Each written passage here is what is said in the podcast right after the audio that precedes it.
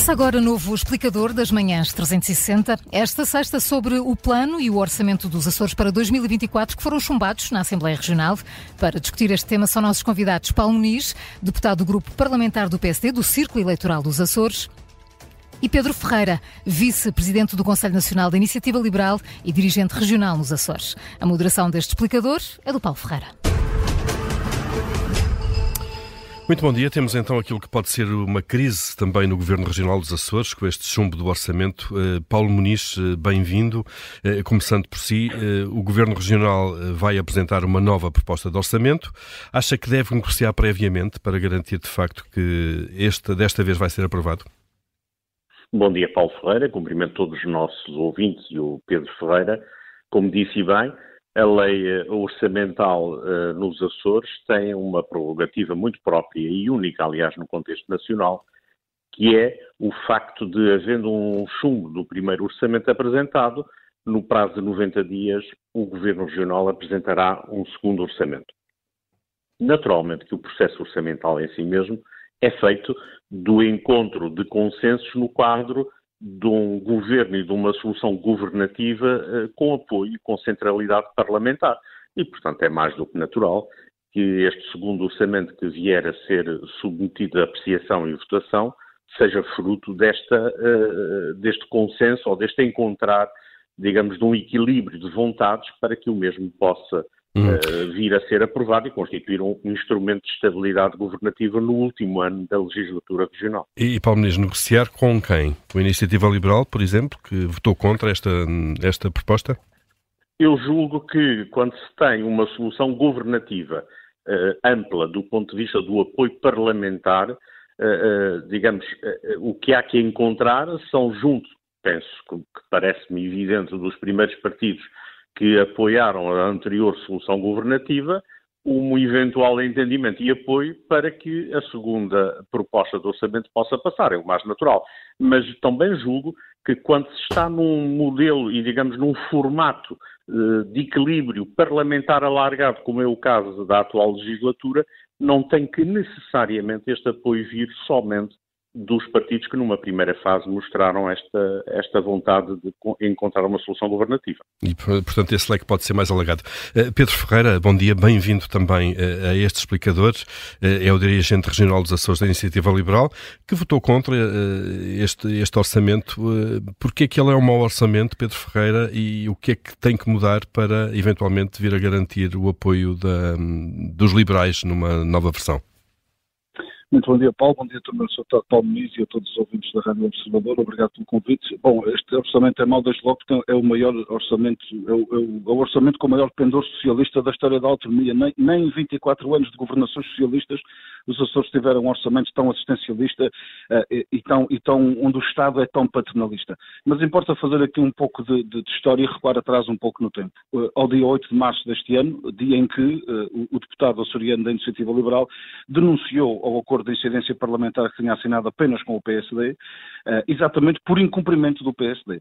Estamos a falar de um acordo de incidência parlamentar que tinha 10 pontos, destes 10 pontos apenas um estava a ser parcialmente cumprido, a baixa dos impostos no âmbito do fiscal, ou seja, IRS, IRC e IVA, mas, por exemplo, e estes dos impostos que dependem diretamente uh, do peso e da geometria variável do Parlamento dos Açores, mas, por exemplo, no ISPP, no, no Imposto sobre os Produtos Petrolíferos, temos vindo também a assistir a um aumento desse imposto que encarece os combustíveis nos Açores e que causa também consequências na vida, no dia a dia das, das famílias e das empresas. E, portanto, isto apenas para dizer que a 8 de março de 2023, uh, se quisermos pôr as coisas nestes termos, deu-se o pontapé na crise, pontapé de saída. E já aí o senhor senhor representante da República para os Açores ou eventualmente o Sr. Presidente da República deveriam ter tido, uh, talvez, enfim, digo eu, a disponibilidade de agenda para chamar uh, uh, ao solar da Madre Deus na Terceira ou a Belém os partidos que tinham assinado, porque este é um governo que resulta de iniciativa presidencial, digamos. Este é um governo que resulta exatamente porque foi obriga foram pedidos aos partidos que entregassem documentos escritos que garantissem eh, condições de viabilidade até uh, ao fim da legislatura. O que é certo é que o PSD não cumpriu com o acordo de incidência parlamentar e, portanto, de facto, eu não consigo perceber qual é o espanto quando um, olhando para o dia 8 de março de 2023, há um partido que denuncia o acordo, o outro partido com incidência parlamentar já o tinha feito logo no primeiro orçamento desta legislatura, mas enfim, depois é um vai e vem de, de, de, de propostas que são e que não são. E está, está a referir-se ao Chega obviamente, quer dizer, nas, nas, redes sociais é todo muito crítico, nas declarações públicas é todo muito crítico, mas depois as consequências destas críticas são muito pouco contundentes, a iniciativa liberal é coerente e é séria no seu discurso. E, efetivamente, este é, o, é um orçamento uh, com o maior pendor socialista da história e, portanto, é impossível hum. um partido liberal votar a favor de um orçamento desta natureza. E, Pedro tem, tem retorno essa posição da iniciativa liberal, apesar do incumprimento uh, que estão a apontar ao Governo Regional uh, das medidas que tinham acordado e que foi denunciado então em março? Mas, mas, vamos ver uma coisa. Que melhor orçamento o Governo Regional dos Açores da coligação PSD-CDS-PPM está há um mês a dizer que tem o melhor orçamento de todos, que está a ter os melhores resultados de sempre e agora diz que ainda consegue apresentar um orçamento melhor que o melhor orçamento de todos. Eh, alguém acredita nisso? É exatamente como o mesmo discurso de todos os incumprimentos dos últimos três anos de governação que agora é que vai ser. Mas alguém acredita, alguém consegue achar que isto é realista? Não, não é. E, portanto, não há nenhum segundo melhor orçamento para além do melhor orçamento hum. de todos, que é este que o PSD acabou de ver chumbado agora nos Açores. O PSD, o CDS e o PP. Então, presumo que a posição da iniciativa liberal não é reversível, isto é, eh, manterão certamente o voto contra no, na próxima versão.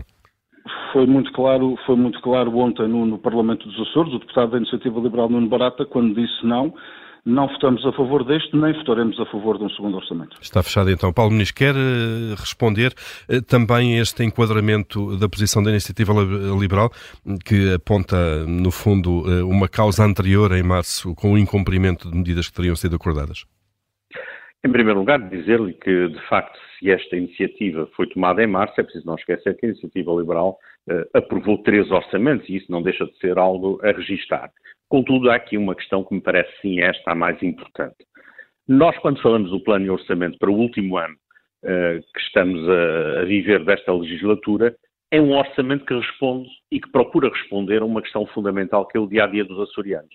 E eu entendo muitas vezes que tenho a percepção que há um interesse político-partidário que se superpõe àquilo que devem ser os interesses superiores dos Açores e dos açorianos. Porque, repare, esta altura em que esta instabilidade e esta crise política surge é a pior altura dos últimos anos uh, da história açoriana, quer de um pós-pandemia, quer de um quadro de uma crise uh, que decorre de guerras internacionais que condicionam inflação, preços de produtos.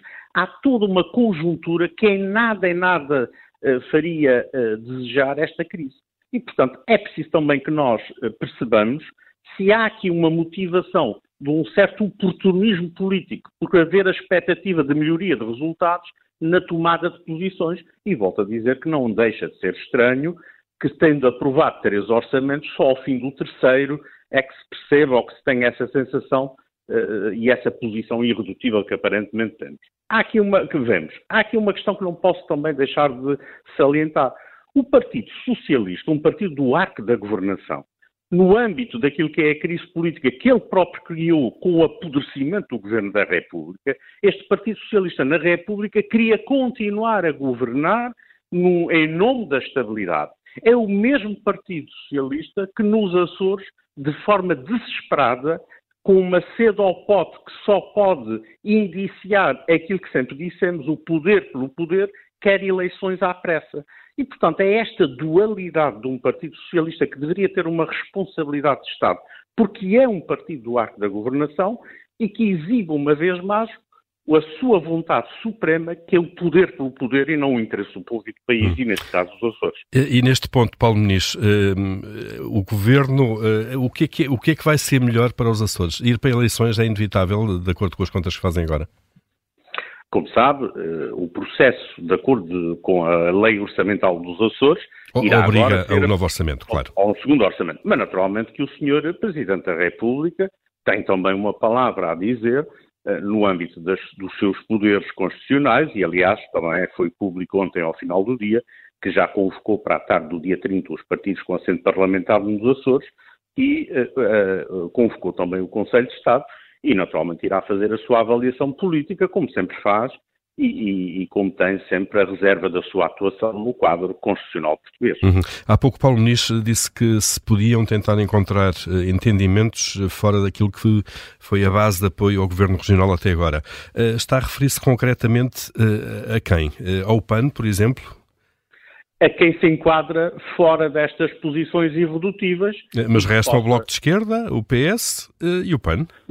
Naturalmente, dentro desses fácil será ver e eventualmente até hierarquizar quem é que pode uh, entender uh, viabilizar uma solução, uma nova solução. Agora, não deixe de voltar a enfatizar que os partidos neste momento devem deixar aquele interesse político ou partidário de, de ser eventualmente favorável a eleições neste momento para ganharem um, dois ou três deputados e pensarem sim nos açorianos, na vida do dia a dia, porque quando a política não serve às pessoas, as pessoas afastam-se da política.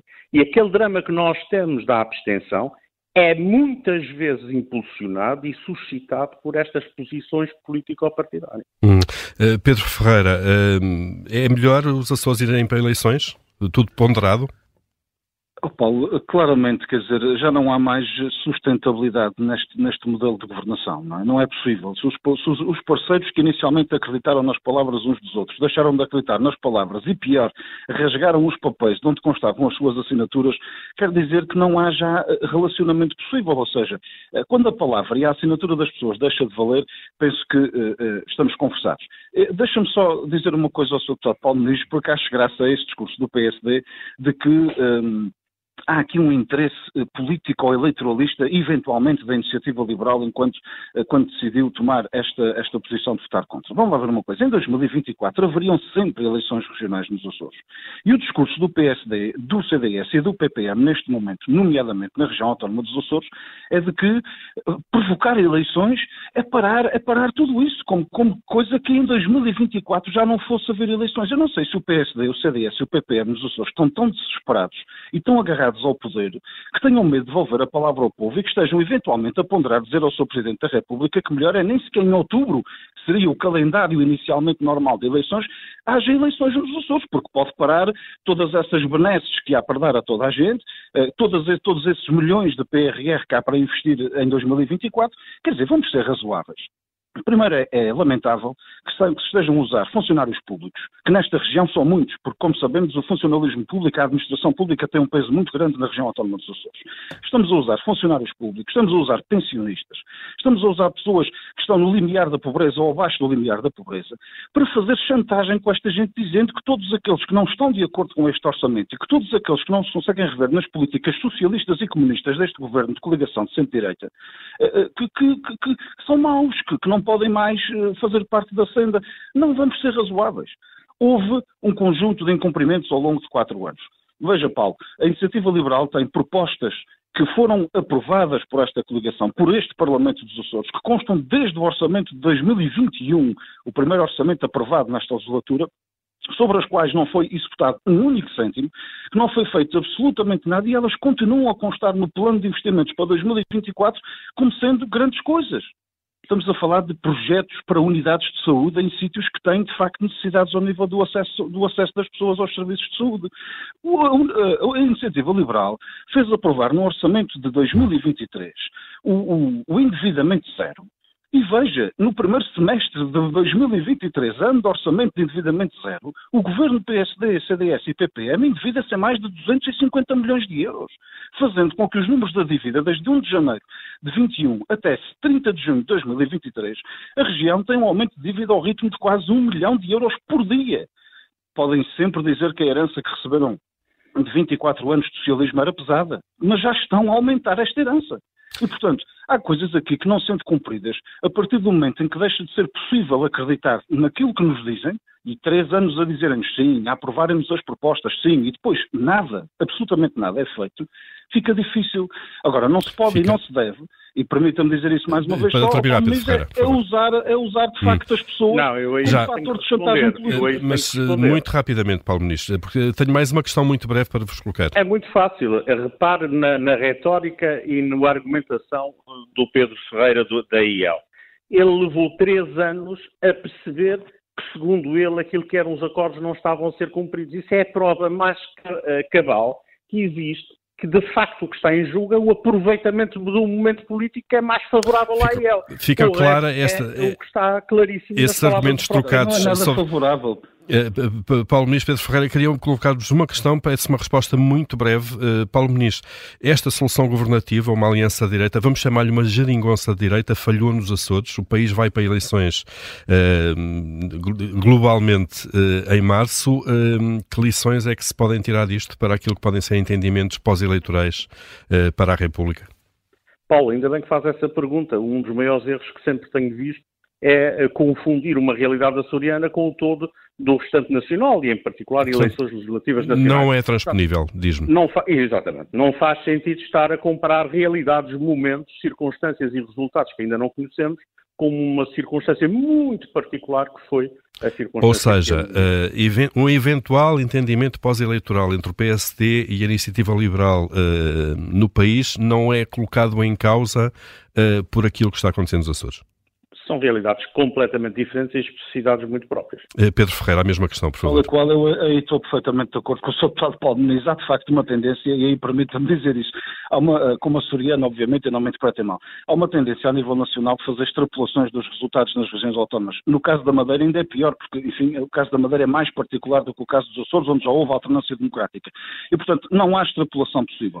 Uma coisa é certa, as pessoas ficam a perceber com esta eh, tomada de posição que a iniciativa liberal é de palavra, a iniciativa liberal é corajosa e a iniciativa liberal é coerente. E, portanto, a partir daqui, o caminho está aberto para em qualquer outro sítio e, eventualmente, até em qualquer outra circunstância, as coisas poderem funcionar, sejam em coligações, sejam com acordos de incidência parlamentar, sempre, sempre, mas sempre no intuito de dar e de servir hum. o melhor aos portugueses e, no caso, aos açorianos. Posições bem claras. Pedro Ferreira, Paulo Muniz, obrigado a ambos por terem estado obrigado. neste explicador. Obrigado, bom dia, bom fim de semana. Obrigado.